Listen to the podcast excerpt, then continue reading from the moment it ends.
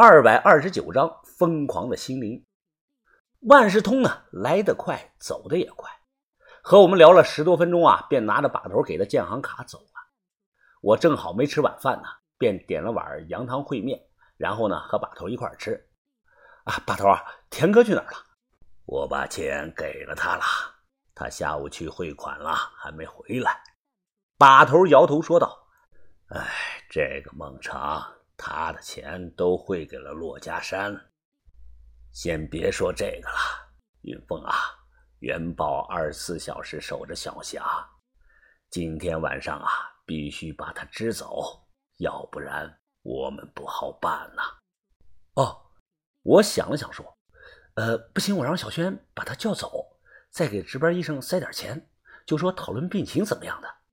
可以，你等下就去办。把头。晚上咱们要干什么呀？把头敲了敲桌子，问问出小霞心底所有问题的答案。这很难呀，把头。小霞如果有问题，我觉得她肯定会藏着掖着的，肯定不会轻易的说出来呀。我知道，所以我们用这个东西。我这才注意到，把头脚下呀放着个小包，他弯腰拉开了包，拿出了一盒东西出来。是推拉式的那种木盒，打开以后啊，里头有三根很粗的香。这是什么香啊？线香啊！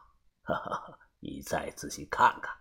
哎，看不出来啊，这这不就是庙里烧的香吗？把头很小心的拿出来一根。你在天津村的那两个月呀，我们在随州无意中碰到了白姑娘。这三炷香是我跟她买的。没想到现在能用上。我刚吃了一口面条，呛住了。白白老板，把头，白老板不在咸阳，去随州了。他什么时候去的？把头皱着眉问道：“你说哪个白老板呀？”白洁琼啊，气质美女。哎，他家的大礼堂快要拆迁了。我说了这么一句，把头啊，用筷子指着我，恨铁不成钢的数落着我说道：“你一天天的。”不干正事儿，我跟你说过，干我们这行啊，少碰女人。什么白老板呀？我说的是白日梦，是那个白姑娘。啊，我我搞错了，把头，我以为是白老板跑到南方来了。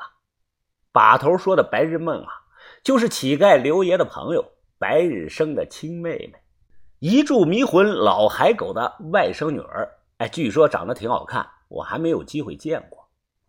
那这个盒子里的粗香啊，不用说，一定是迷魂香啊。现在有那个听话水哎，古代啊也有迷魂香。不过啊，不要把蒙汗药和迷魂药搞混了，前者是普通的，后者则是十分神秘的。电视里拍的采花大盗啊，把窗户捅个窟窿，用空心的竹管啊把药吹进去，这个是假的，吹进去那么点的浓度啊，根本不够。老海狗家族的迷魂药方，传自明代一位姓赵的郎中，配方啊比云南白药还要神秘的多，属于现存不多、真实的民间秘术一类。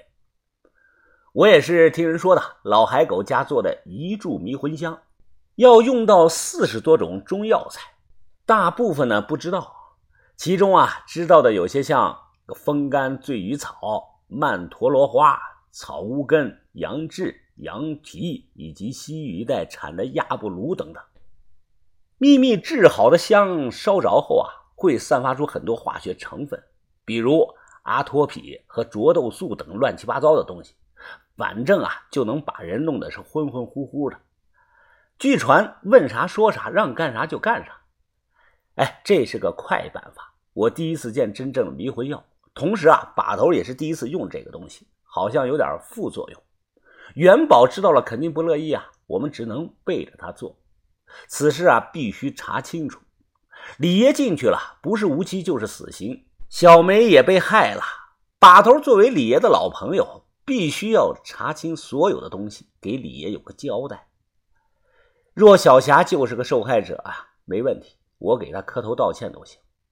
可是万一万一要是有问题呢？我不知道该怎么告诉元宝。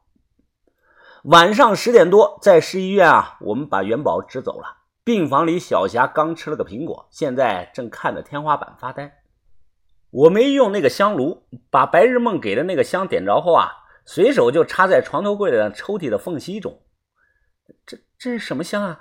小霞鼻子动了动，好奇的问道。哦，我有些心虚的说：“呃，这是我刚买的蚊香，病房里有蚊子，熏一熏吧。你困了就早点休息吧。”小霞被呛得咳嗽了两声。老公。我老公去哪儿了？呃，他去医生那里了，一会儿就回来了。这个香啊，味道很大。把头之前告诉我啊，弄完赶快出来，别闻多了。我关了灯，快步的出去，带上门，大口的吸了两口走廊的新鲜空气。我们干这个事儿啊，越少人知道越好。把头呢，靠坐在走廊躺椅上闭目养神，墙上挂了个钟，秒针是不断的咔嗒咔嗒的走着。我心里是忐忑不安，怕白日梦的香没有用，毕竟之前都没有用过，不知道人闻多了这种药香后啊，会是一种什么样的状态和反应。十一点一刻，把头缓缓的睁开了眼。云峰啊，进去以后先别说话，先把香掐了。我点头说好。进吧。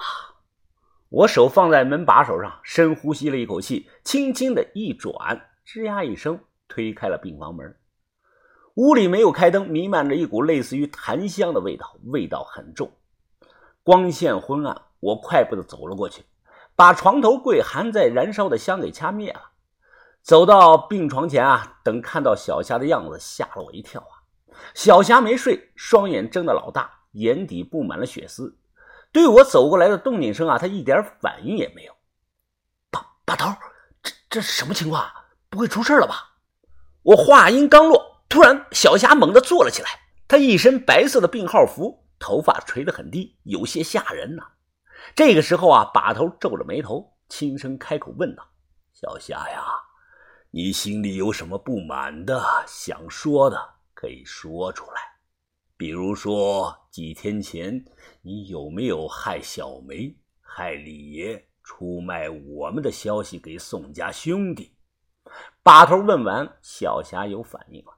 她坐在病床上，突然神志不清，或者是受了什么刺激，低着头，口中嘿嘿嘿嘿嘿不停的笑。猛然间，小霞抬起头，她面容扭曲，眼神凶狠的盯着我，大声的说道：“我告诉你们，我告诉你们，不要小看女人，不要小看我。”最后一句啊，他完全是冲着我咆哮出来的，都该死，全都得死。你们全家都该死！把头冷着脸问小霞呀：“你说谁该死啊？”小霞说一句话，她身子就抖一下。李老鸭、李梅、李元宝都该死！把头又冷着脸问道：“李爷为什么该死呀？”小霞双手胡乱的挠着头发，又一抖一抖的。李老鸭该死啊！他强奸了我，让我给他生孩子。该死！听到这些话，我愣在了原地，整个人如遭晴天霹雳，把头瞳孔瞬间放大，同样也是一脸的震惊呀！嘿嘿嘿嘿嘿嘿嘿听着小霞诡异的笑声，我脸色发白，手在发抖，是被吓的。猛然间，我脑海中闪过一个记忆的片段：那天晚上，我把小霞、元宝、李爷啊他们带上了上林村，李爷曾用略显不合适的动作和语气啊。帮小霞揉肩膀，并且说啊，明天打只野鸡，叮嘱小霞要保证营养。记得那天啊，元宝也在，我当时根本没有在意，全当是长辈对晚辈的关心疼爱。可现在回忆起来啊，不知道为什么细思极恐啊。